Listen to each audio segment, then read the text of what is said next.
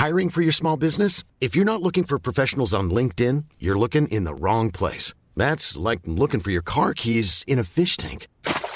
LinkedIn helps you hire professionals you can't find anywhere else, even those who aren't actively searching for a new job but might be open to the perfect role. In a given month, over 70% of LinkedIn users don't even visit other leading job sites. So start looking in the right place. With LinkedIn, you can hire professionals like a professional. Post your free job on linkedin.com slash people today.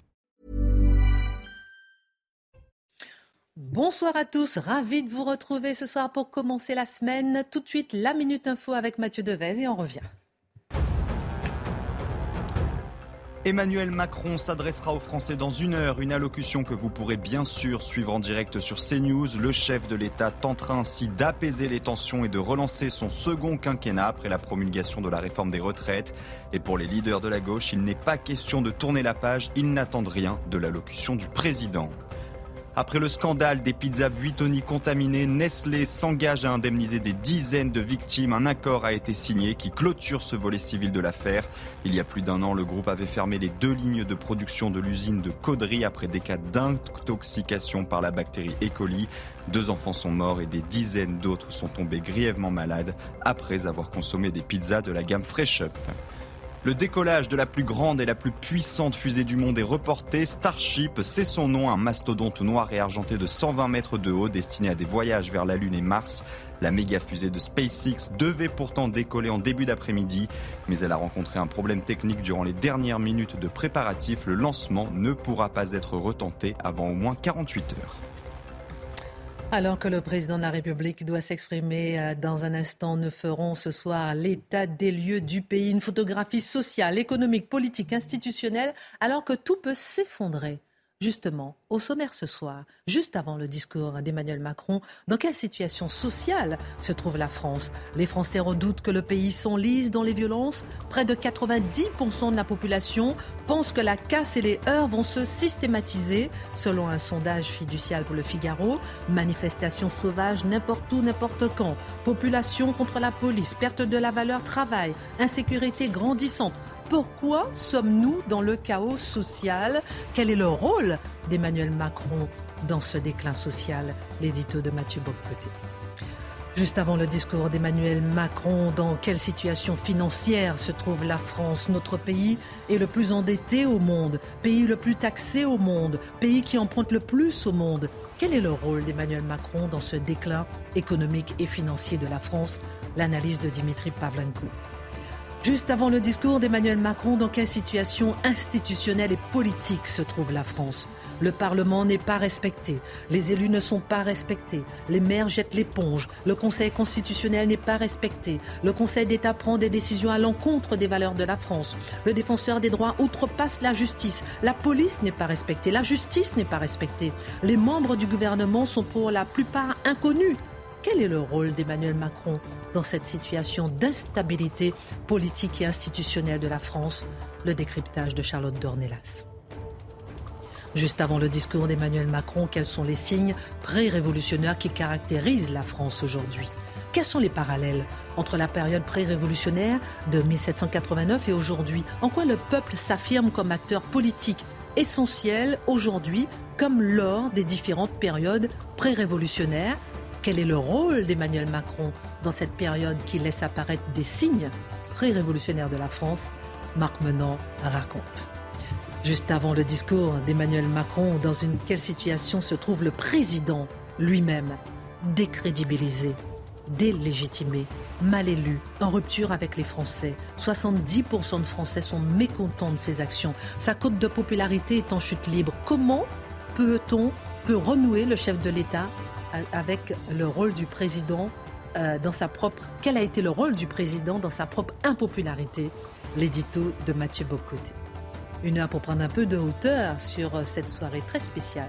Avec nos mousquetaires, on commente, on écrit, on analyse et c'est parti.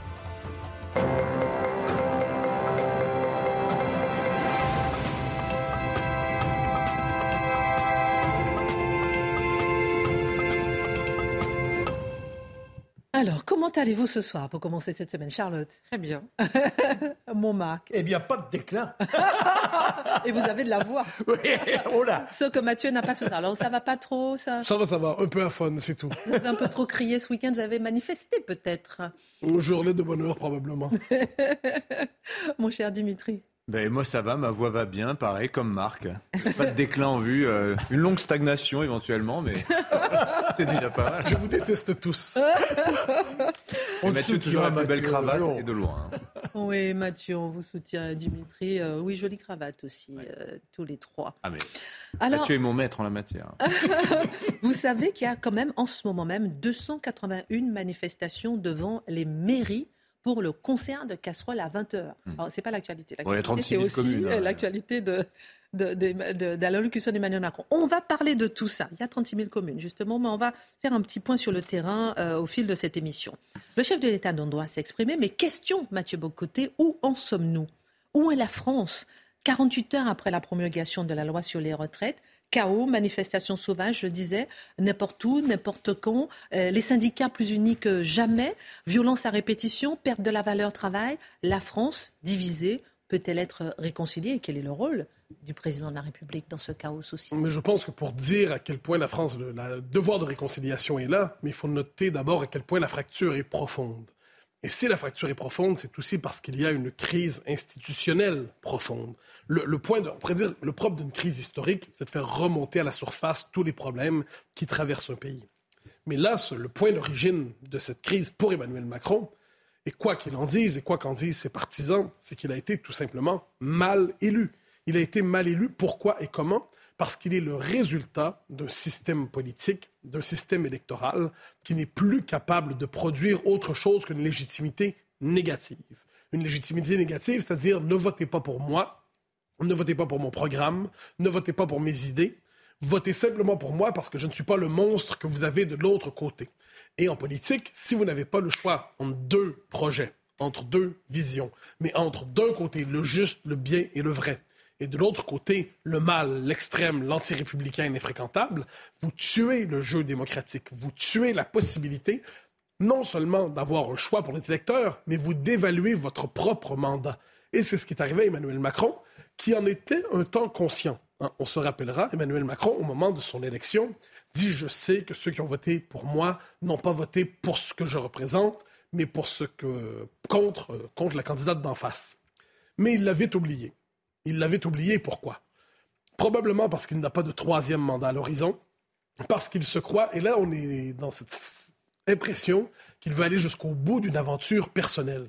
Une aventure personnelle qui correspond à sa vision de la France, sa vision de l'Europe, et comme d'une certaine manière, il disait il faut à tout prix aligner la France sur les codes de la modernisation européenne. Au terme de mon deuxième quinquennat, se dit-il, la France aura finalement pris le pas de l'Europe. Et pour cela, je suis, je suis celui qui a été capable de la réformer, de la moderniser véritablement.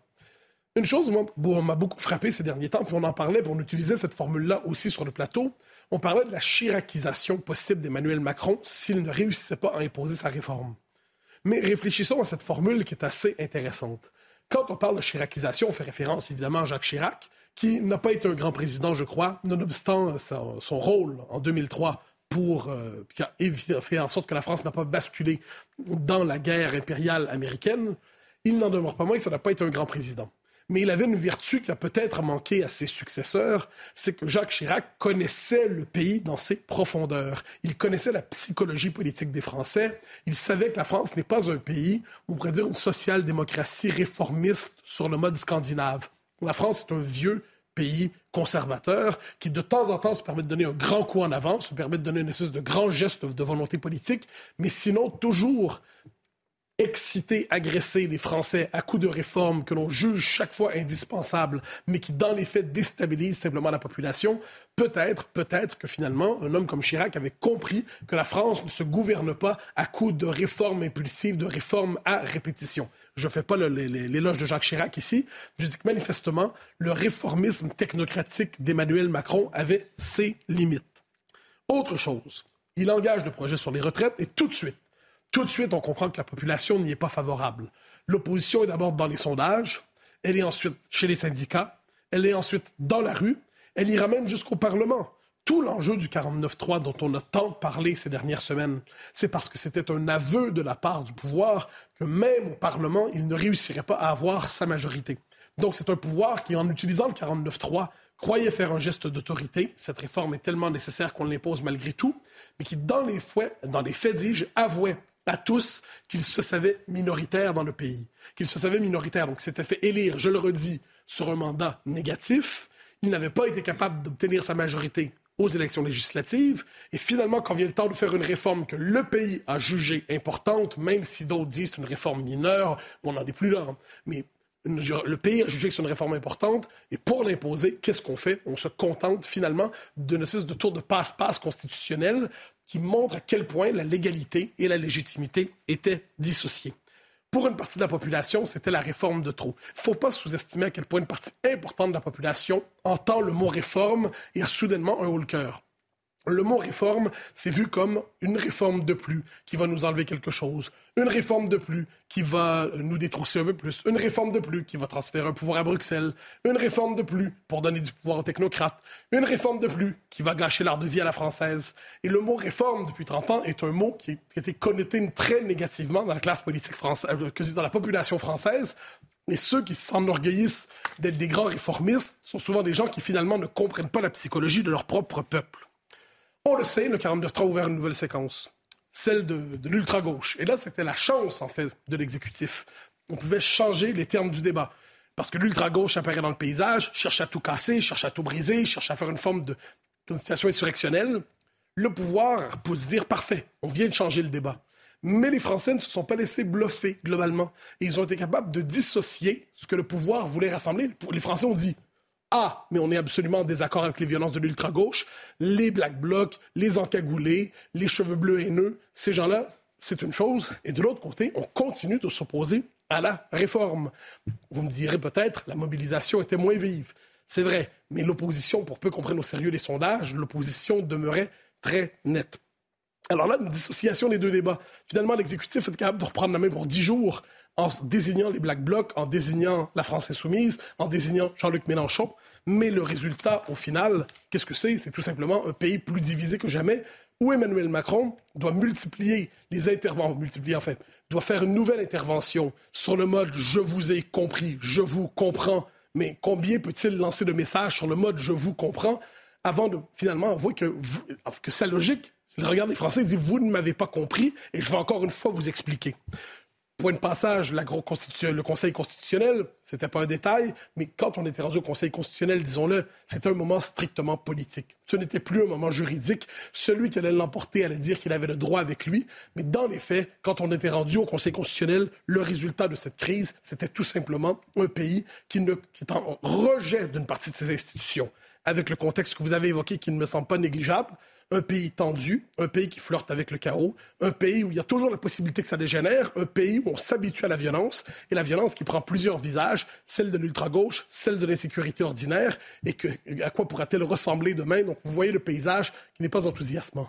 Alors, euh, situation de chaos social, on a beaucoup parlé euh, du rapport trouble aussi des Français au travail. Est-ce finalement un des faits sociaux les plus importants révélés par cette crise euh, Je crois, je crois ça. Alors, on a, là, je, me mets dans la catégorie, les gens qui ont la chance de gagner leur vie avec un travail qui les enthousiasme, puis ils sont toujours très heureux quand on leur annonce qu'ils vont bosser le week-end, puis vous allez bosser les jours fériés. Formidable! J'ai la chance de bosser cette journée-là aussi cette catégorie sociale a tendance à présenter justement le travail comme une chance, une joie, un bonheur, une liberté. C'est formidable et ce l'est, soit dit en passant, bien souvent. Mais l'erreur qui a été faite par cette catégorie sociale à laquelle appartient non seulement le président de la République, mais une partie importante de la Macronie, c'est de croire que l'ensemble de la population voit son travail de la même manière et se lève chaque matin en disant formidable, je vais aller relever d'exceptionnels défis.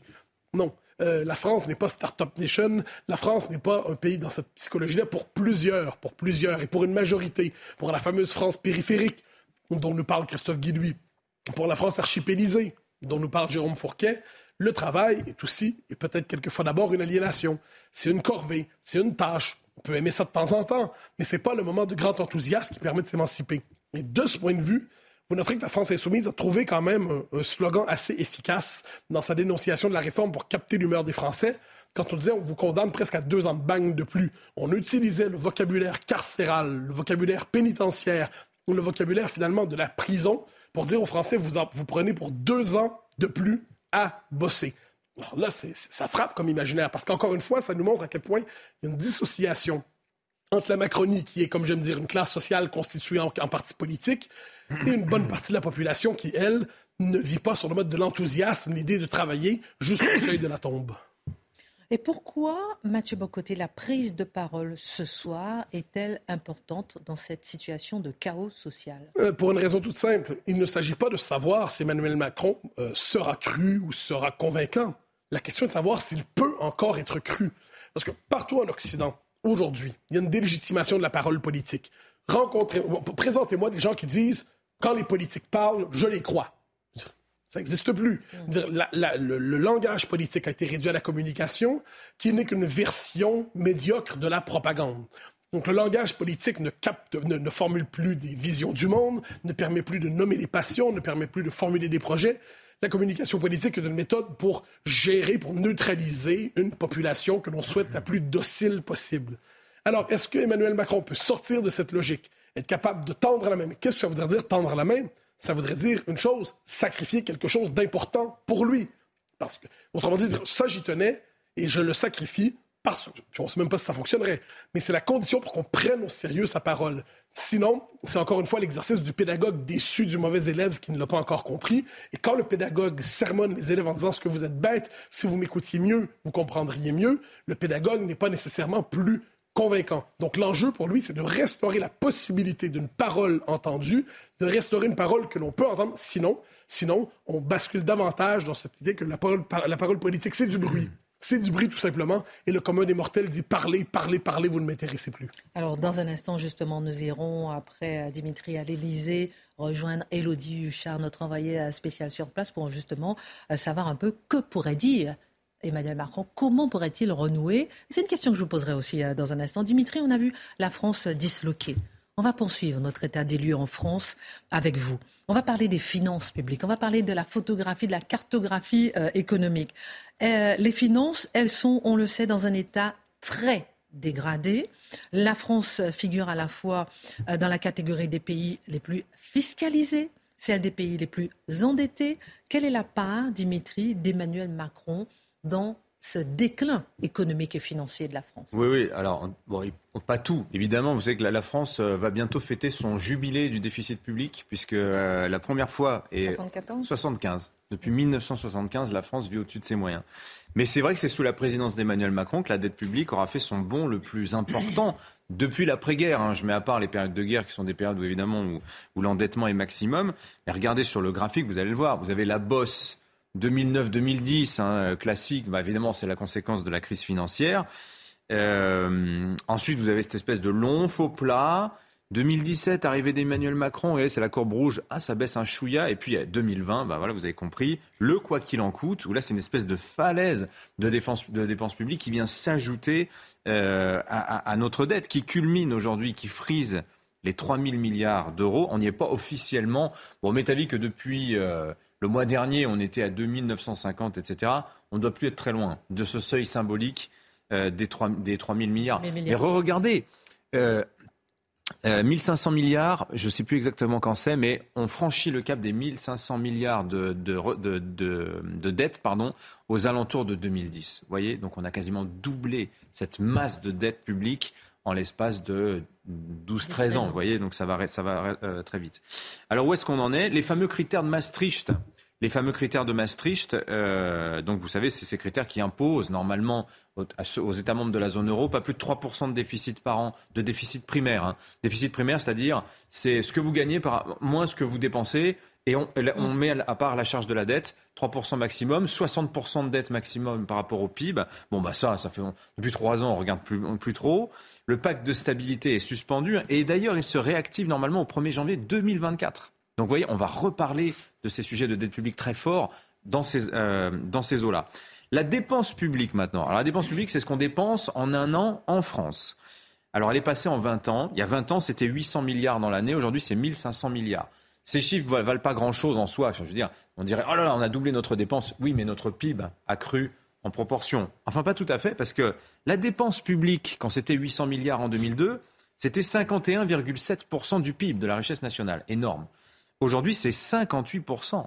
C'est-à-dire qu'on a dépensé encore plus euh, que par le passé, alors que nos recettes, en revanche, elles, en proportion de la richesse nationale créée chaque année, les recettes sont restées, ont stagné. Donc ne cherchez pas plus loin le creusement de notre dette et de nos déficits qui se cumulent chaque année. Alors j'adore ce chiffre. Agnès Verdier-Molinier, qui donne beaucoup trop de chiffres quand elle parle, mais elle les maîtrise tellement mieux que moi. Elle a calculé que l'an dernier, le gouvernement a annoncé en moyenne chaque semaine 1,6 milliard d'euros de dépenses publiques nouvelles qui n'étaient pas prévues dans le budget 2022, en plus de ce qu'on avait budgété, ce qui nous fait un total à la fin de l'année de 82 milliards de dépenses supplémentaires qui n'étaient pas prévues. Évidemment, c'est l'année de l'inflation, donc les boucliers tarifaires, euh, l'échec carburant, etc., etc. Mais vous vous rendez compte, un milliard en plus du budget que vous vous êtes fait. Imaginez que vous, dans votre vie, euh, vous avez votre budget, hein, vous vivez avec vos 1500, 2000 euros par mois, et puis vous dites, euh, oh allez, je vais rajouter 150 euros de dépenses par semaine en plus, comme ça, chaque semaine pendant un an. C'est pas tenable. Évidemment, c'est un État, ça n'est pas un ménage, donc ça fonctionne pas tout à fait de la même manière. Mais Dimitri, on aimerait comprendre où va l'argent. C'est eh ce ben. qu'on ne comprend pas. C'est ce que les Français ne comprennent pas. Mais où va l'argent? Mais c'est ça, c'est la question qui, qui, qui effare les Français. Les dépenses d'investissement, un peu les dépenses de fonctionnement, beaucoup, et même de plus en plus. Hein. Quand on fait des augmentations salariales aux fonctionnaires, bah oui, c'est de la dépense de fonctionnement. Hein. C'est du pouvoir d'achat pour les fonctionnaires, mais c'est de la dépense publique supplémentaire. Et puis surtout, les revenus de transfert. Les revenus de transfert, c'est la redistribution. C'est-à-dire, ce sont les prestations sociales, mais aussi les retraites. Sur nos 1500 milliards par an, enfin de l'année dernière, vous en avez 8, 8 à 900 milliards qui correspondent à ces dépenses de transfert. C'est le modèle social français. Alors, ce chiffre aussi que je trouve intéressant, le modèle social français, c'est 5% du total mondial des dépenses sociales. La France, c'est 0,8% de la population mondiale. Vous voyez, donc nous ne sommes pas à plaindre à tous ceux qui disent que la France est un enfer ultralibéral. Du calme, du calme les mecs. Non, franchement. Il y a Mathieu qui a failli tomber dans les pommes. Et Heureusement qu'il n'a plus de voix. Mais politiquement, regardez, c'est très intéressant. Aujourd'hui, aujourd'hui l'État fonde moins sa légitimité sur l'exercice de ses fonctions régaliennes, où l'on voit qu'il est en grande difficulté sur ce terrain-là. Donc la légitimité de l'État, elle est moins sur ce terrain-là que sur l'assistance sociale. L'État nounou, comme on dit. Hein, voilà. Et d'ailleurs, très intéressant, Olivier Véran, parmi les pistes qui sont dans l'air hein, depuis une semaine, quinze jours, on, on demande au ministre, mais qu'est-ce qu'il faudrait faire pour relancer le quinquennat? Eh bien, Olivier Véran, qui est un peu grandiloquent dans, dans, l'expression, considère que la mère des réformes, la mère des réformes, ce serait le versement à la source des prestations sociales. Tiens, tiens, c'est intéressant ça. Versement à la source des prestations sociales, c'est-à-dire vous n'avez rien à faire, rien à déclarer, hein, pas un papier à envoyer euh, de justification, on vous envoie ça directement sur votre compte bancaire. Voilà. Alors, petite parenthèse politique. Ce que les pouvoirs publics ont du mal à comprendre, c'est qu'en réalité, le bénéfice politique de cette redistribution massive d'argent public, il est relativement faible. Regardez, si, vraiment à chaque fois que vous donniez plus aux Français, ils vous faisaient de plus en plus confiance, ça saurait.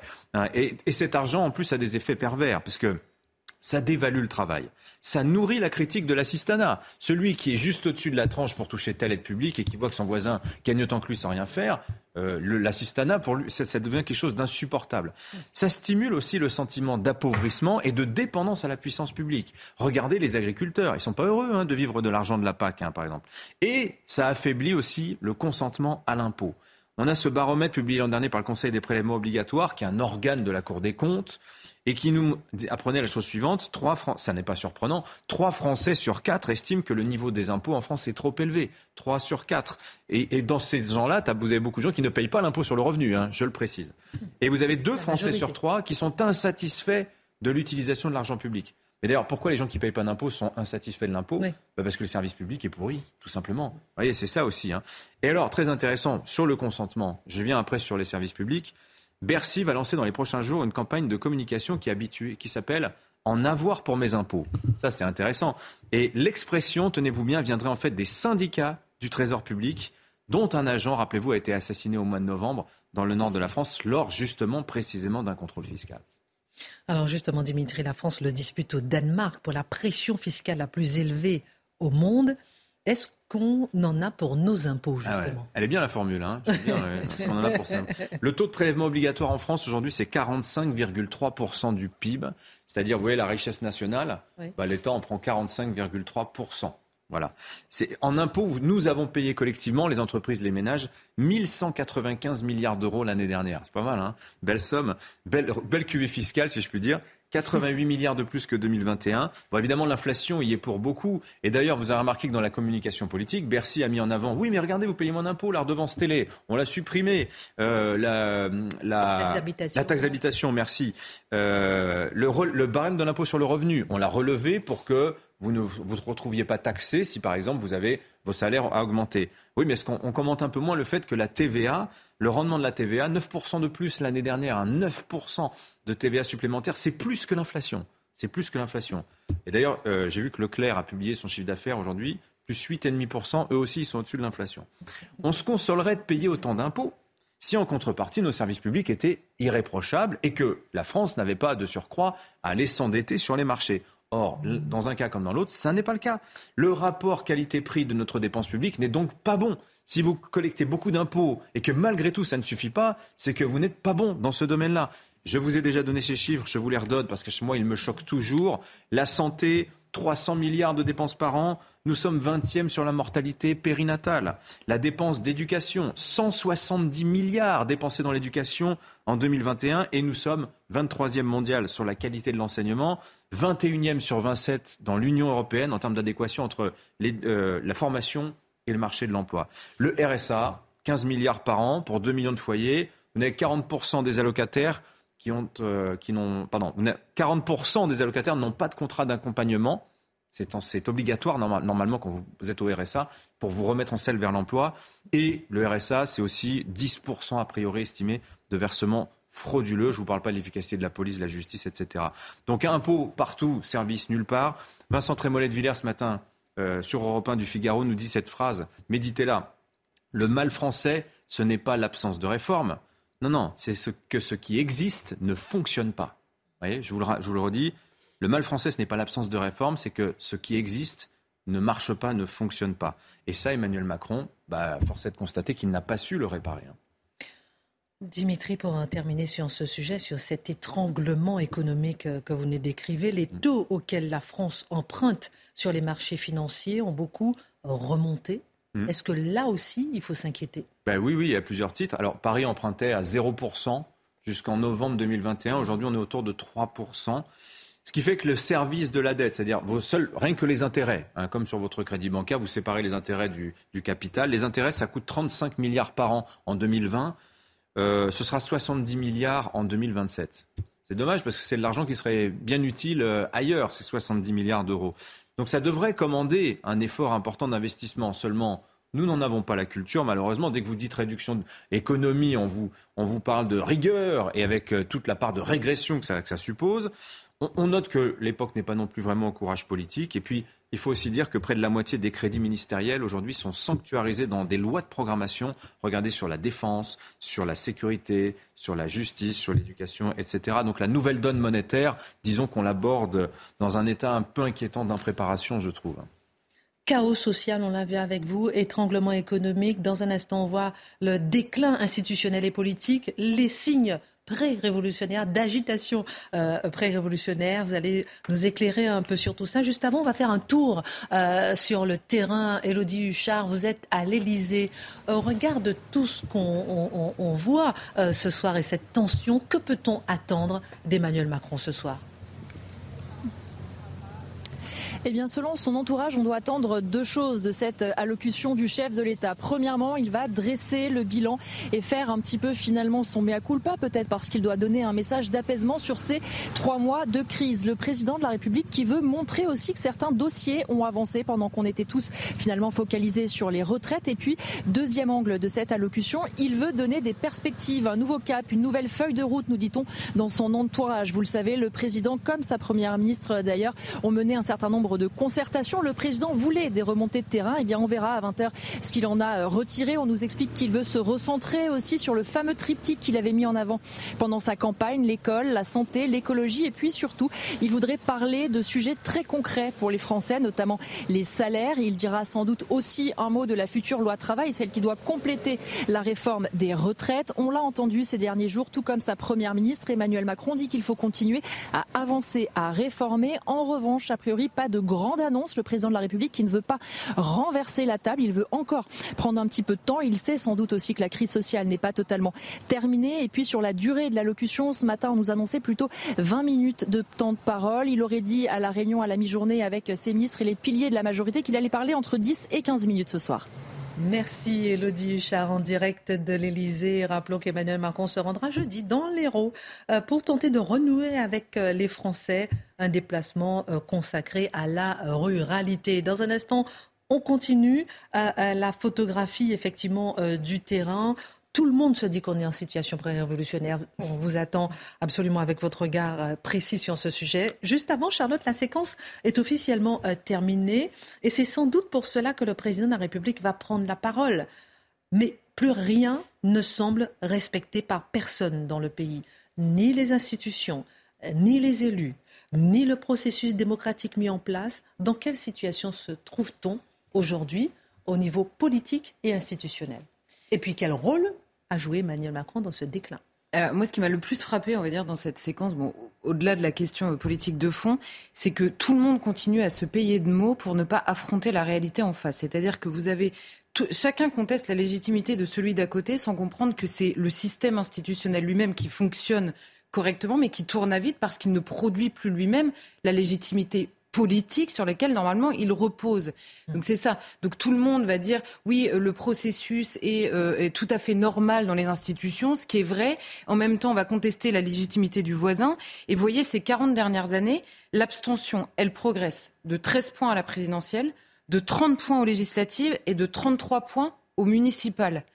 Donc moi, je veux bien que les députés viennent nous expliquer qu'Emmanuel Macron euh, a une légitimité euh, politique assez faible, mais la leur, c'est encore pire. Donc on fait comment? On fait comment devant cette abstention? Alors, soit tout le monde se dit, en fait, la légitimité, la légitimité politique globale est remise en cause par le décrochage politique d'une partie de plus en plus grande des Français qui n'y croient plus. Vous pouvez dire tout ce que vous voulez. Regardez la phrase qui revient à chaque fois. Emmanuel Macron est grand spécialiste de ça. À chaque fois qu'il prend la parole, il distribue dans les éléments de langage qui va fixer un nouveau cap. Excusez-moi, quelqu'un qui change de cap tous les trois mois, moi, ça m'inquiète. Donc, un nouveau cap, ça veut dire quoi? Un nouveau cap, ça ne veut absolument rien dire. Et par ailleurs, il nous explique dans le même temps qu'il va pas faire de grandes annonces parce qu'il va réannoncer tout ce pourquoi il a déjà été élu. Donc ça n'est pas un nouveau cap. Donc plus rien ne veut rien dire. On utilise des mots pour faire croire en permanence. Elisabeth Borne nous dit euh, on va accélérer les réformes. Arrêtez avec ça. Euh, arrêtez avec ça. Accélérer. Pourquoi accélérer déjà? Les réformes. Quelle réforme Une réforme, c'est pas bon en soi. Ça veut dire quoi? Donc on peut peut-être déjà essayer de restaurer ce qui en effet fonctionne mal avant de vouloir réformer toujours des choses euh, euh, qui déjà euh, fonctionnent mal. Donc vous voyez, dans l'utilisation des mots, Franchement, cette même question de la légitimité n'est pas prise au sérieux par tous les acteurs. Donc, en effet, ceux qui contestent, on va dire, la légitimité politique d'Emmanuel Macron, le fait qu'il ait été mal élu, ont raison. Le problème, c'est que tout le monde est mal élu dans ce pays. Donc on fait comment? Quelle légitimité prime sur l'autre? Et quel projet politique est véritablement choisi dans un monde où n'importe quelle alternative politique est renvoyée de toute façon hors du cercle du raisonnable, du fréquentable, du même du, comment dire de, la possibilité de le concevoir dans le débat public? Donc ça, c'est la première crise, à mon avis, euh, institutionnelle que, personne ne prend euh, réellement au sérieux. Et cette crise a été un révélateur sur ce sujet. Pourquoi? Parce que vous avez une capacité, cette fois-ci sur la réforme des retraites, et je m'extrais du, jugement euh, de valeur politique, on va dire, de cette réforme. Il y a une capacité du politique, cette fois-ci, à maintenir sa position malgré tout, avoir toutes les planètes institutionnelles s'aligner pour un projet qui est contesté à la fois dans la rue, dans les urnes, dans les sondages, et à défendre une option qui est majoritairement contesté, là où le politique se dit lui-même impuissant, se dit lui-même contraint par les institutions sur des projets qui, à l'inverse, sont majoritairement plébiscités. Donc c'est pour ça que c'est révélateur, au-delà de ce qu'on pense de cette réforme des retraites, de la nécessité ou pas de la faire, c'est que vous voyez que parfois toutes les planètes institutionnelles s'alignent contre la volonté populaire et que, à l'inverse, quand par hasard vous avez un consensus politique dans le pays, alors là vous avez mille entraves qui empêchent le politique d'agir. Donc là aussi, à mon avis, ça aide au décrochage politique. Et ensuite, il y a la question politique de fond, puisque tout le monde a voulu faire de cette réforme euh, un sujet hautement politique. Il y a initialement, tout le monde a répété à l'envie, tout le monde était d'accord, d'un côté comme de l'autre, pour dire il faut sauver le système par répartition système par répartition qui est pensé à la sortie de la guerre sur deux piliers. Un, la natalité. Deux, la solidarité intergénérationnelle. Quand vous avez pris comme option politique au fil des années, un, l'individualisme que vous préférez sur le bien commun, donc le droit individuel par rapport à la préservation d'un bien commun, et deux, une politique antinataliste, c'est-à-dire qu'en tout cas vous considérez que c'est un gros mot parce que ça dépend simplement d'un désir individuel et non plus d'une politique collective, alors vous arrêtez de dire comme un mantra de tous les côtés du monde politique que vous voulez sauver un système qui précisément repose sur deux piliers que vous contestez. Moi, je veux bien qu'on les conteste, mais dans ces cas-là, on trouve un autre système. Il y a plusieurs propositions. Hein. On peut ne pas être d'accord sur l'alternative. Mais là encore, on se paye de mots quand on veut sauver un système dont on, dont on, dont on, comment dire, dont on détruit euh, les piliers. Donc là, évidemment, que peut dire le président de la République au terme d'une séquence pareille, dans une situation pareille? Globalement rien. Donc il va nous annoncer qu'il poursuit sa politique et que d'ailleurs il n'y est pas vraiment pour grand chose et que d'ailleurs si on regarde bien, les institutions euh, ont été parfaitement respectées, ce qui est vrai sur la forme et ce qui ne change rien à la crise politique de fond. Alors justement, au-delà de la question de fond à qui n'est pas abordée, Charlotte Dornelas, comment comprendre que rien ne soit respecté en France aujourd'hui. Il y a le Conseil constitutionnel, il y a le Conseil d'État, la police, la justice, les ministres, les élus. On ne sait plus justement par quel bout prendre le sujet. Plus rien n'est respecté. C'est un constat grave aujourd'hui. C'est un constat grave qui, à mon avis, alors bon, je, étant donné que je n'avais pas 4 heures et demie pour faire euh, thèse, antithèse, synthèse sur, euh, sur euh, tout ce qui ne fonctionne Vous pas êtes toujours brillante. Non, mais ce qui est, en fait, j'ai relevé deux choses qui, à mon avis, il y a d'abord la question de l'autorité. L'autorité, on en a beaucoup parlé sur ce plateau pendant longtemps. L'autorité même, la notion d'autorité, a été sapée pour elle-même. C'est-à-dire qu'il ne fallait plus d'autorité parce que personne ne savait mieux que les autres et on rêvait finalement du, du, du comment dire d'un processus politique très horizontal, beaucoup plus que vertical. Donc l'autorité, mais la conséquence de ça, c'est la dissolution de la responsabilité, puisque s'il n'y a plus d'autorité légitime, la responsabilité est diluée par la force des choses, et vous préférez, dans le même temps, des profils plutôt techno, puisqu'il n'y a plus besoin d'autorité pour imposer une vision politique qui a été choisie dans les urnes tout est une seule question d'efficacité. C'est ce que nous avait dit Emmanuel Macron. Je vais dépasser les clivages politiques. c'est le grand récit de la sortie de l'histoire, là, pour le coup, politique. Je vais dépasser les clivages qui n'existent plus. Vous êtes avec moi, vous êtes pour l'efficacité de la politique que je vais mener. Oui, sauf que quand vous prenez une décision politique cette fois-ci, eh ben, les clivages réapparaissent puisque les gens ne sont pas d'accord nécessairement. Ils sont d'accord ou pas d'accord, mais ces clivages-là existent à chaque fois que vous prenez une décision dans la vie. Donc il faut pouvoir l'assumer sur ce terrain-là. Donc le problème, c'est que sur le terrain politique, à la fois l'autorité et la responsabilité, ça va de pair on finit par être contesté. Pourquoi? Parce que vous avez une variation permanente des discours, une impuissance, euh, euh, une impuissance confessée. Oui, ça, je voudrais bien le faire, mais de toute façon, c'est impossible. Dans les débats, regardez à la présidentielle. À chaque fois qu'il y a une question qui est posée, on ne dit plus je ne suis pas d'accord avec vous sur la solution que vous proposez. Le meilleur argument, c'est de dire vous ne pourrez pas le faire. C'est impossible. Donc l'argument c'est-à-dire que la contestation de la politique d'en face, c'est simplement de dire vous ne pourrez pas le faire. Pourquoi? En raison de tel cours, en raison de tel texte de loi, comme si un texte de loi n'était pas fait pour être changé euh, dans, euh, précisément au Parlement, comme si c'était pas son métier. La trahison des promesses, évidemment, la trahison du dernier référendum qui a été fait, le changement de ton permanent, le changement de cap en permanence en fonction des situations, l'intransigeance politique à géométrie variable. Il y a des moments, est ce que je disais tout à l'heure, il y a des moments où le politique peut tout c'est la crise sanitaire on est un exemple absolument euh, magnifique.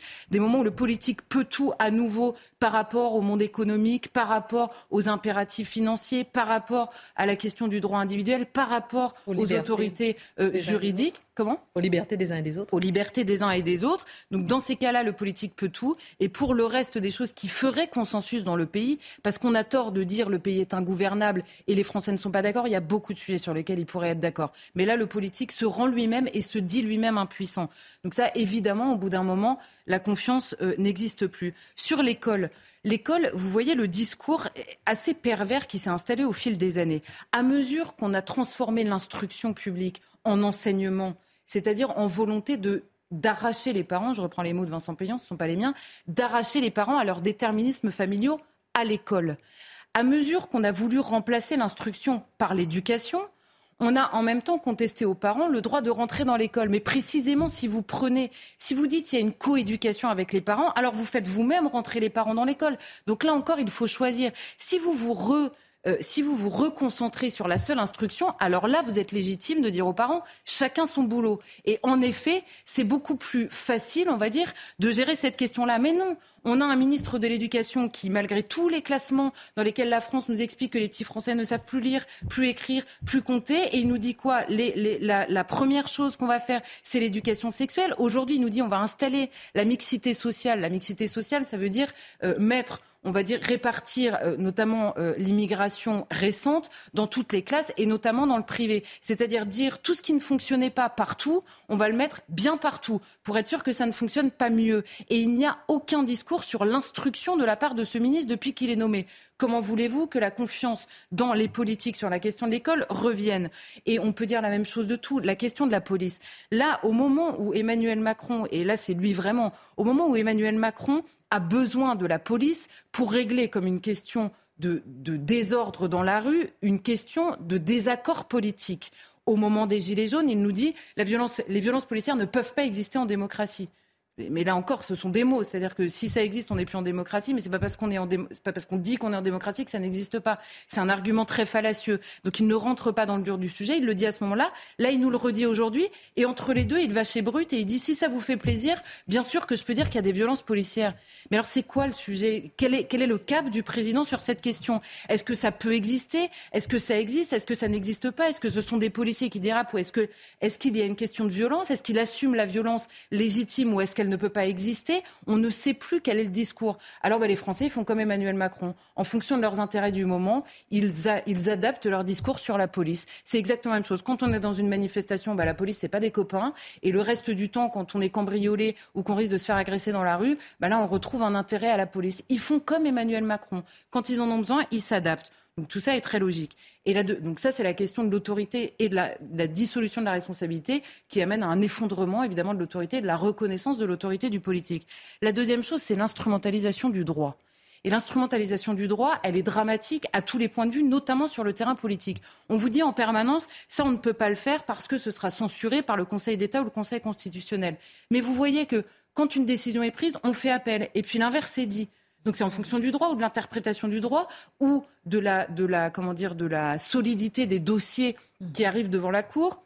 Donc, quelle est, quelle est pareil la lecture à faire du droit On a des non-lieux ou bien Ou quand il y a, y a des non Mais quelle est la lecture à faire du droit Et par ailleurs, quand vous mettez toute la question politique entre les mains du droit en expliquant que le droit n'est pas politique, que l'interprétation du droit n'est pas politique, vous euh, discréditez également la question de la justice. C'est-à-dire, à force de se passionner pour les arguties du droit et pour l'interprétation euh, absolument illimitée des textes de droit qui font jurisprudence permanente selon les cours par lesquels il est examiné, eh bien, la question même de la justice disparaît. C'est-à-dire, et là, encore une fois, comment est-il possible de lire des décisions du Conseil constitutionnel qui nous disent une fois dans la crise sanitaire que les droits individuels ne sont rien devant la préservation du bien commun et sur la question de la délinquance ou de la possibilité de manifester, qui nous dit le droit individuel des potentiels casseurs est plus important que la préservation du droit de manifester. Alors, qui décide à quel moment le bien commun est plus fort que le droit des individus? Qui décide de ça?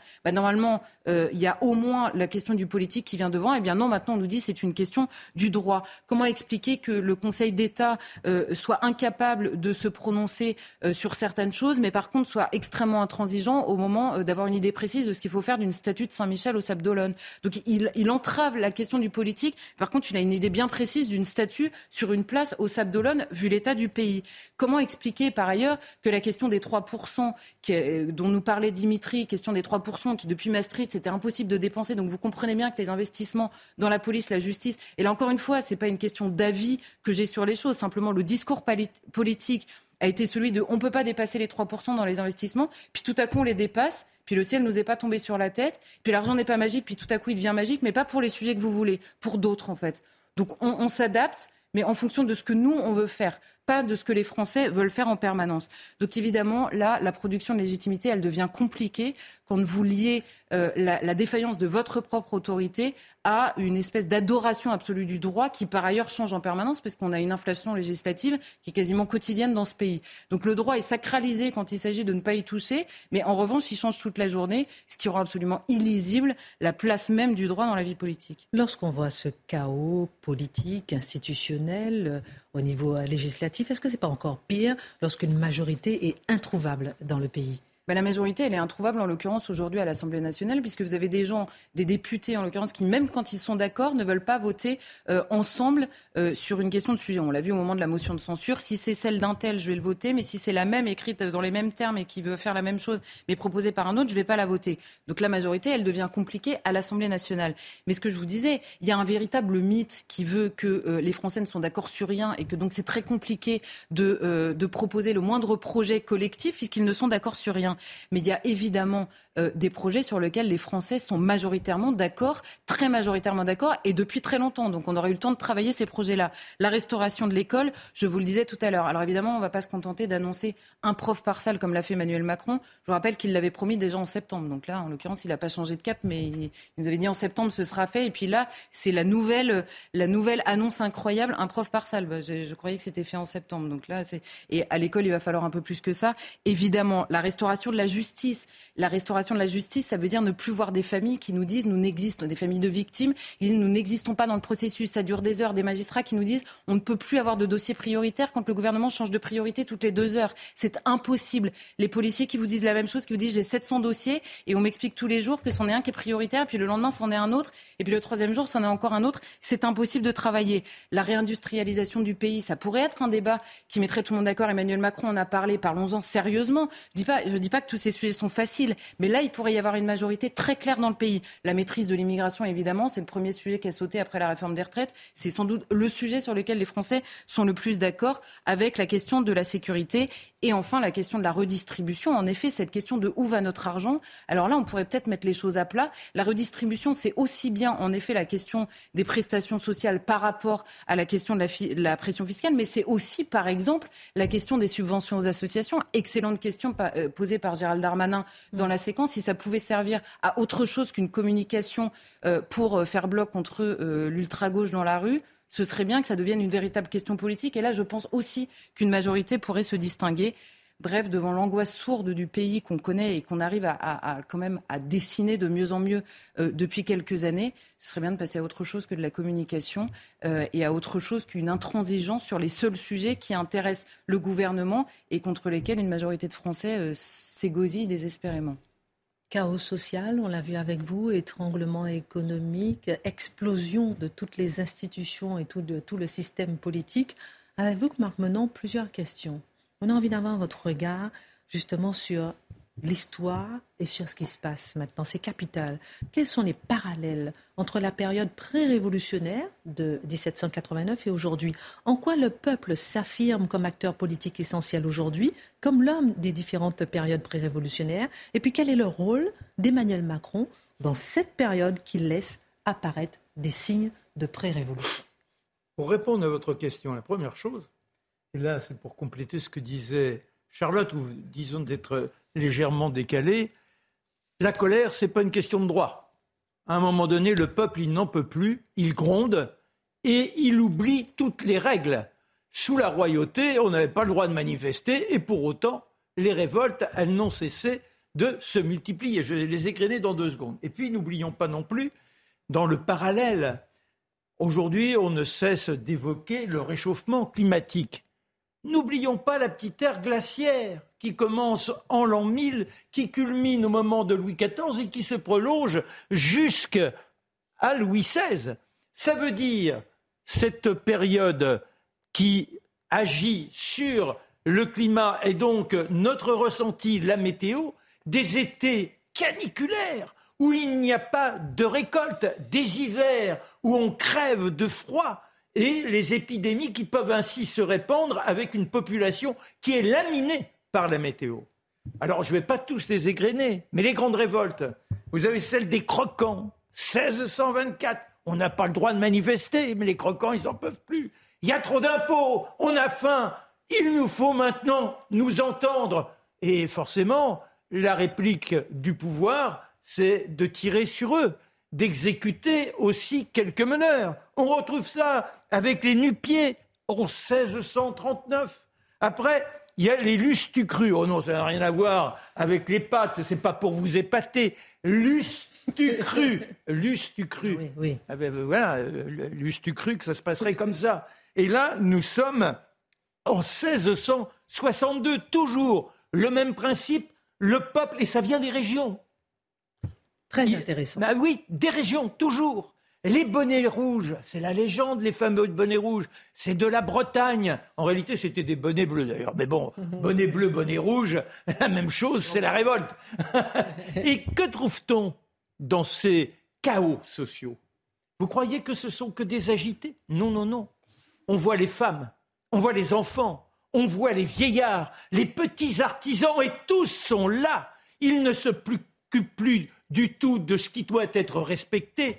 Ils sont simplement dans la clameur de la famine et ils réclament leur dû. Alors ça, c'est les antécédents, si je puis dire. Et les bonnets rouges, ça se termine là encore avec des exécutions. Et il y a toujours une élite qui est en dehors de la réalité. On se réjouit souvent de voir les pendus. Ces gaillards qui ont voulu menacer notre ordre. Qu'écrit la marquise de Sévigné? Je l'ai noté parce que, donc, vous avez les pendus. Et en, voyant qu'il termine comme ça, elle dit La penderie me paraît maintenant un rafraîchissement. C'est-à-dire que dès lors qu'il y a un gueulard qui fait valoir ses droits parce que ces pauvres gamins sont de véritables squelettes, qu'il n'y a plus rien dans l'existence, eh bien, forcément, les violences, et quand on réprime, on trouve ça un rafraîchissement, parce que ça permet, on l'espère du moins, de maintenir l'ordre. Alors le tocsin, il sonne, il sonne à chaque fois pour accompagner ces mouvements-là. Voyons maintenant ce qui se passe en 1774. Ah. En 1774, vous voyez, on s'approche de la Révolution, et là, on a Turgot qui est ministre des Finances. Évoqué la météo, cette météo pourrie, deux étés qui ont été plus que caniculaires, que quelques grains qui sont sortis, des hivers où la nature encore était en souffrance et les hommes aussi. Donc la récolte, bah, elle est chimérique.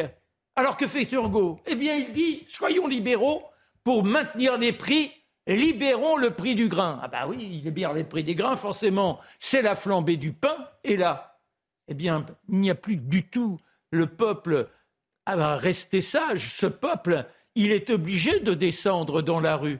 Et forcément, on a la répression. Le peuple a faim. Le peuple a faim. Mais alors, là encore, je vous ai dit la province. Dijon, Beaumont-sur-Oise, La Roche-Guyon, la Normandie, Beauvais. Et puis, ça gagne Paris en 1775. Là, le roi aurait dû faire attention. Nous sommes avec Louis XVI, là, maintenant, je, je, note justement tous les, les, régions grottes, les connexions avec le peuple, le peuple a faim. Je note, hein.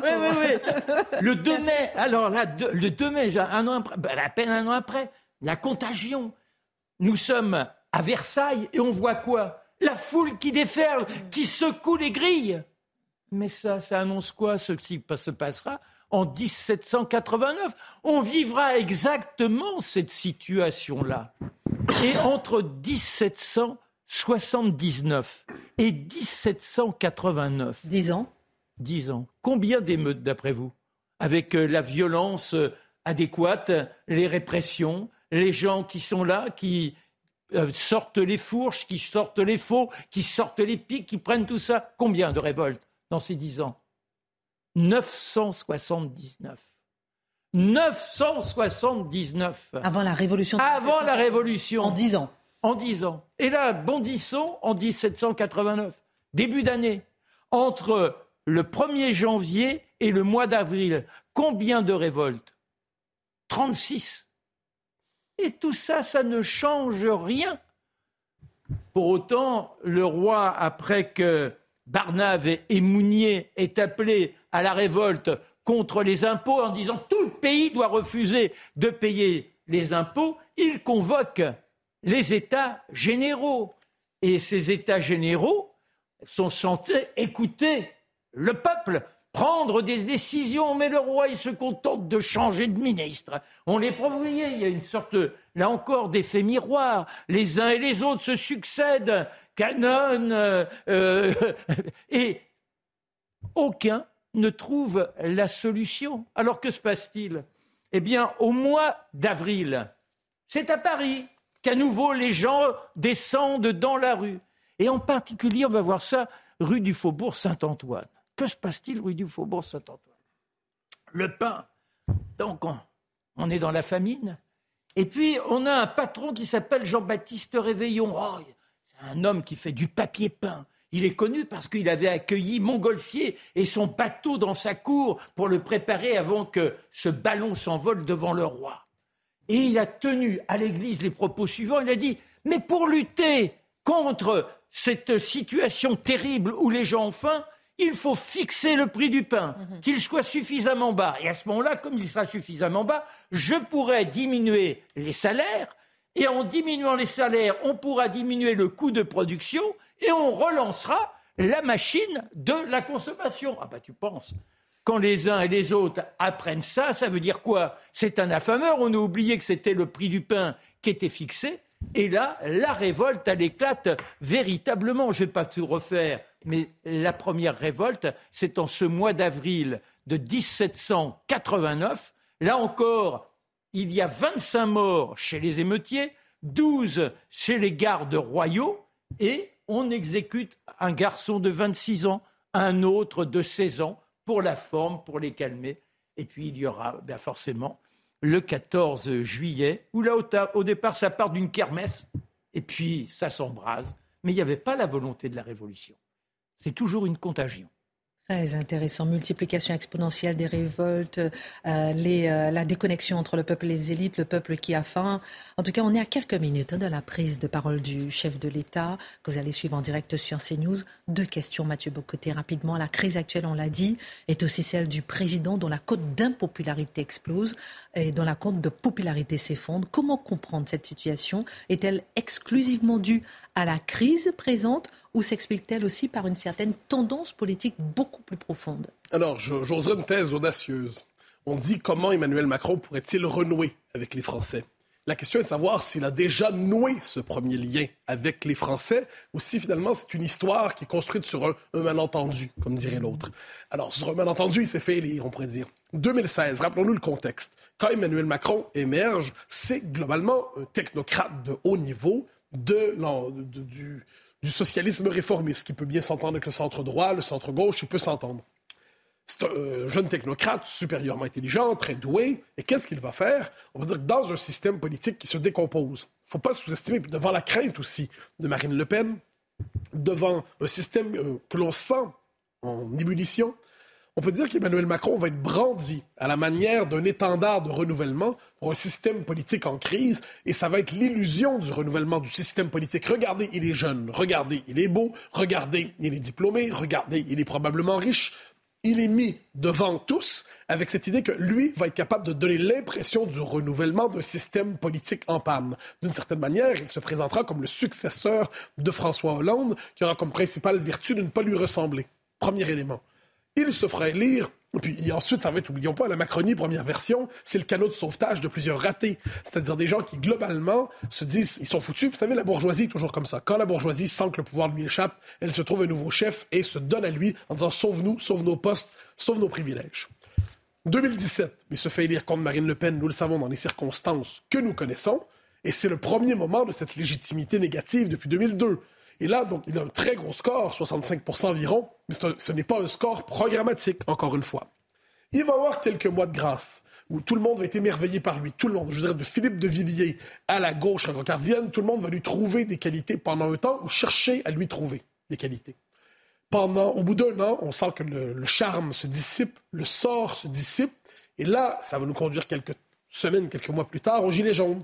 Une insurrection comme on n'en avait pas vu en France depuis longtemps une insurrection telle qui n'a jamais été réparée pour la suite. On était capable de calmer la chose, mais les causes profondes qui avaient conduit aux Gilets jaunes n'ont jamais été réparées, pour le dire ici. Alors, et qu'est-ce qu'on a vu en 2022 Reconduction de cette légitimité négative, avec une absence de cap fascinante. Tout ça incarné dans le fait qu'on a pu passer de Jean-Michel Blanquer à Papendiaï comme ministre de l'Éducation. Quand on a ce choix 1 et ce choix 2, et sont des choix contraires idéologiquement, c'est bien la preuve que dans votre rapport au pouvoir, votre euh, orientation est approximative.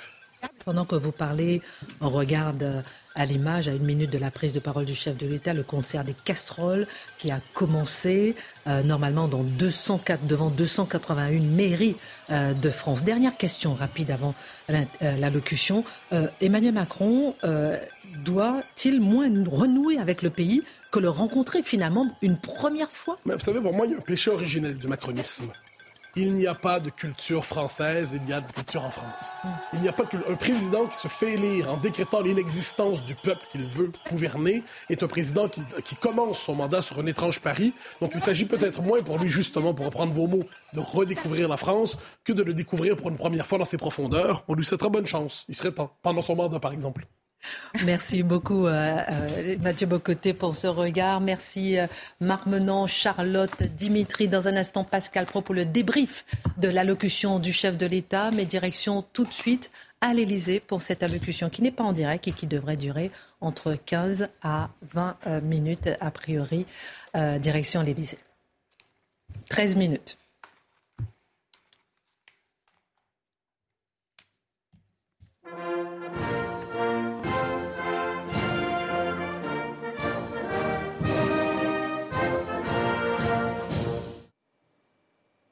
Françaises, Français, mes chers compatriotes, comme vous le savez, ce vendredi 14 avril, le Conseil constitutionnel a validé, pour l'essentiel, la loi sur nos retraites, et je l'ai donc logiquement promulguée. Les évolutions prévues par cette loi entreront en vigueur progressivement à partir de cet automne. Adoptés conformément à ce que prévoit notre Constitution, ces changements étaient nécessaires pour garantir la retraite de chacun et pour produire plus de richesses pour notre nation. Car en effet, alors que le nombre de retraités augmente, que notre espérance de vie s'allonge, la réponse ne pouvait pas être de baisser les pensions. Elle ne pouvait pas être non plus d'augmenter les cotisations de ceux qui travaillent. elle ne pouvait pas être, comme je l'ai beaucoup entendu, de ne rien faire. Car c'était alors laisser les déficits s'accumuler et notre dette augmenter pour les générations futures. Ces changements étaient donc nécessaires et constituent un effort, c'est vrai mais il est accompagné de mesures de justice, d'améliorations concrètes pour ceux qui ont eu des carrières longues, exercé des métiers les plus durs ou qui perçoivent des petites retraites. Travailler tous progressivement un peu plus, comme l'ont d'ailleurs fait tous nos voisins européens, c'est aussi produire plus de richesses pour notre pays tout entier. Et c'est ce qui nous permet d'être plus forts, d'investir pour notre quotidien et pour notre avenir. Et nous en avons besoin. Pour autant, cette réforme est-elle acceptée? À l'évidence, non. Et malgré les mois de concertation, un consensus n'a pas pu être trouvé, et je le regrette. Nous devons en tirer tous les enseignements. J'ai entendu dans les manifestations une opposition à la réforme des retraites, mais aussi une volonté de retrouver du sens dans son travail, d'en améliorer les conditions, d'avoir des carrières qui permettent de progresser dans la vie. Plus généralement, c'est une colère qui s'est exprimée. Colère face à un travail qui, pour trop de Français, ne permet plus de bien vivre, face à des prix qui montent, qu'il s'agisse du plein, des courses, de la cantine. Car malgré une mobilisation de l'État inédite en Europe, l'augmentation des prix pèse sur nos vies quotidiennes.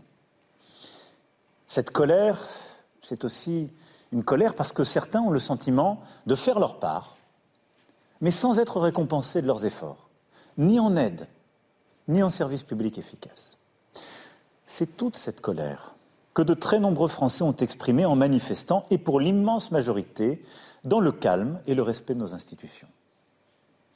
Personne, et surtout pas moi, ne peut rester sourd à cette revendication de justice sociale et de rénovation de notre vie démocratique, en particulier exprimée par notre jeunesse. La réponse ne peut être ni dans l'immobilisme, ni dans l'extrémisme. Face à ces colères, à ce sentiment de déclassement, d'abandon, nous devons agir ensemble, au-delà des clivages, comme j'ai toujours cherché à le faire, au service d'un cap clair, celui de notre indépendance et de la justice. Oui, notre indépendance d'abord pour la France et pour l'Europe. Nous sommes un peuple qui entend maîtriser et choisir son destin. Nous ne voulons pas dépendre de qui que ce soit, ni des forces de la spéculation, ni des puissances étrangères, ni d'autre volonté que la nôtre. Et nous avons raison. Mais l'indépendance ne se décrète pas. Elle se bâtit par des ambitions, des efforts au niveau national et européen, sur le plan du savoir, de la recherche, de l'attractivité, de la technologie, de l'industrie, de la défense. Et elle se finance aussi collectivement par le travail. Cette indépendance française et européenne est justement celle qui nous permettra d'obtenir plus de justice.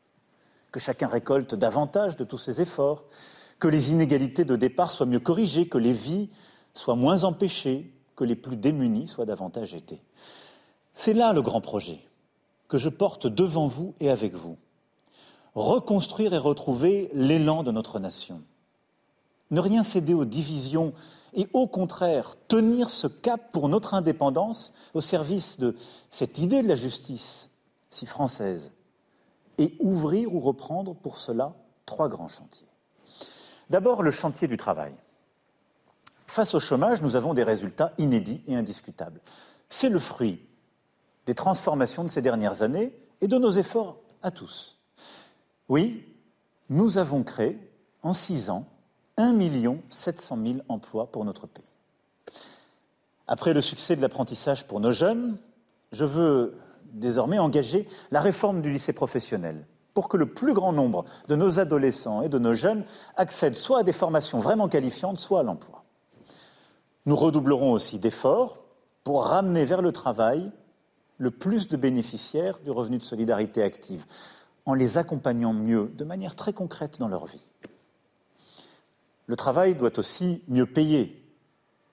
En six ans, nous avons décidé des hausses conséquentes du salaire minimum ou de la prime d'activité, mais face à la situation que je viens de décrire, aux colères que je viens de rappeler, nous devons agir de manière encore plus vigoureuse.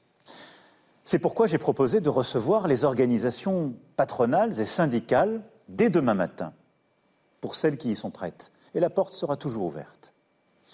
Et cela afin d'ouvrir, sans aucune limite, sans aucun tabou, une série de négociations sur des sujets essentiels. Améliorer les revenus des salariés, faire progresser les carrières, mieux partager la richesse, améliorer les conditions de travail, trouver des solutions à l'usure professionnelle, accroître l'emploi des seniors et aider aux reconversions. Ce nouveau pacte de la vie au travail sera construit dans les semaines et les mois qui viennent par le dialogue social et les accords très concrets au niveau national mais aussi au plus près du terrain que les organisations syndicales et patronales seront trouvées. Plus largement, c'est par la réindustrialisation que nous retrouverons notre force et que nous créerons des emplois mieux payés. Là aussi, nous avons des, résultats tangibles, inédits. En France, dans des vallées et des cantons, des usines ouvrent à nouveau, 200 depuis deux ans. Là où notre pays s'était habitué à la désindustrialisation, nous recréons de l'emploi industriel et nous sommes devenus le pays le plus attractif en Europe pour les investissements. Notre nouvelle économie plus verte, respectueuse de nos terres et de nos paysages, n'est pas un rêve, mais une réalité qui nous permet de créer des emplois et de tenir nos engagements pour le climat. Grâce à la planification écologique qui sera dévoilée d'ici l'été, nous irons vers un nouveau modèle productif et écologique. Dans l'agriculture, le bâtiment, l'économie circulaire, les transports, l'énergie et les technologies. Un cadre aussi avec lequel nous serons mieux parés face aux événements climatiques, comme la sécheresse estivale. Le deuxième chantier est celui de la justice et de l'ordre républicain et démocratique. L'état de droit est notre socle. Et il n'y a pas de liberté sans loi, ni sans sanction envers ceux qui transgressent le droit des autres. Dans ce but, nous continuerons à recruter plus de 10 000 magistrats et agents, continuerons euh, d'améliorer le fonctionnement de notre justice, et nous sommes en train de créer 200 brigades de gendarmerie dans nos campagnes. Lutter contre toutes les formes de délinquance, contre toutes les fraudes, qu'elles soient sociales ou fiscales, sera aussi au cœur de l'action du gouvernement, avec des annonces fortes dès le début du mois de mai. Nous renforcerons aussi le contrôle de l'immigration illégale, tout en intégrant mieux ceux qui rejoignent notre pays. Rénover l'ordre républicain et démocratique signifie également que nous devons lutter contre le sentiment persistant que voter ne serait plus décidé. Je proposais à cet égard, en lien avec la présidente de l'Assemblée nationale, le président du Sénat, le président du Conseil économique, social et environnemental, des grandes pistes pour que le fonctionnement de nos institutions gagne en efficacité, mais aussi en participation citoyenne, comme nous venons d'ailleurs de le faire avec la Convention citoyenne sur la fin de vie. Le troisième chantier, enfin, est celui du progrès. Progrès pour mieux vivre. Je veux que chacun d'entre vous retrouve la certitude que nos enfants pourront bâtir une vie meilleure. Et ce sont nos services publics qui devront porter cette espérance, de la petite enfance au grand âge. Dès lors, l'éducation nationale doit renouer avec l'ambition d'être l'une des meilleures d'Europe. Dès la rentrée, notre école va changer à vue d'œil. Pour les enseignants qui seront mieux rémunérés, pour les élèves qui seront davantage accompagnés en français, en mathématiques, pour leurs devoirs et pratiqueront plus de sport à l'école, pour les parents qui verront le remplacement systématique des enseignants absents. Notre système de santé sera aussi profondément rebâti. Depuis six ans, 11 millions de Françaises et de Français ont pu bénéficier du reste à charge zéro pour leurs lunettes, leurs appareils auditifs ou leurs prothèses dentaires. Nous avons mis fin au numerus clausus et nous avons massivement investi dans notre hôpital. Mais il faut des résultats concrets à court terme. D'ici la fin de cette année, 600 000 patients atteints de maladies chroniques qui n'ont pas de médecin traitant en disposeront. Et d'ici la fin de l'année prochaine, nous devrons avoir désengorgé tous nos services d'urgence. Et pour les quelques 10 millions d'entre vous qui vivez dans les quartiers les plus défavorisés, dans les zones rurales les plus en difficulté, dans nos territoires d'outre-mer, nous trouverons là encore des solutions concrètes pour améliorer la vie quotidienne. Mes chers compatriotes, Ensemble, nous avons fait face à l'épidémie, à de nombreuses crises depuis six ans, à tant de périls. À chaque fois, j'ai cherché à, à libérer les énergies, à protéger les plus faibles, à tenir l'unité du pays, avec le seul intérêt de la nation comme guide. C'est le même esprit de responsabilité qui doit nous animer. Au moment où nous avons à relever sans attendre les défis du changement climatique, du vieillissement, des désordres géopolitiques, des révolutions technologiques comme l'intelligence artificielle ou les algorithmes. Je me rappelle, il y a quatre ans, presque jour pour jour, je m'exprimais sous cette forme devant vous. Notre-Dame de Paris venait de brûler. Et je vous disais, dès le lendemain, que nous rebâtirions en cinq ans. Que n'avais-je alors entendu? Et tous les commentateurs nous ont dit, impossible, pourquoi ce cap intenable? Eh bien, nous allons le faire. Nous allons le faire parce qu'une décision a été prise, mais surtout parce qu'il y a eu la volonté de chaque jour et la mobilisation de tous. Parce qu'il y a eu des milliers de femmes et d'hommes partout à travers le pays pour œuvrer ensemble et rebâtir. Eh bien, il doit en être de même pour les grands chantiers de la nation. Et c'est pourquoi je sollicite toutes les forces d'action et de bonne volonté, nos maires, nos élus, nos forces politiques, nos syndicats, tous ensemble. Je compte mieux les associer en relançant dès le mois de mai des coalitions et alliances nouvelles sur les bases solides du Conseil national de la refondation, au plus près du terrain. Et chacun d'entre vous avait un rôle à jouer. Il nous faut moins de lois, moins de bureaucratie, plus de liberté d'action, d'expérimentation, de pouvoir d'initiative à l'échelle de nos vies. Oui, c'est cet élan national auquel je crois. Et ces trois chantiers prioritaires constituent la feuille de route du gouvernement que la Première ministre détaillera dès la semaine prochaine. Ces trois chantiers doivent nous rassembler, rassembler les principaux responsables de la nation, et je m'y impliquerai. Et le 14 juillet prochain doit nous permettre de faire un premier bilan nous avons devant nous 100 jours d'apaisement, d'unité, d'ambition et d'action au service de la France. C'est notre devoir. Et je vous fais confiance, je nous fais confiance pour y arriver. Vive la République et vive la France.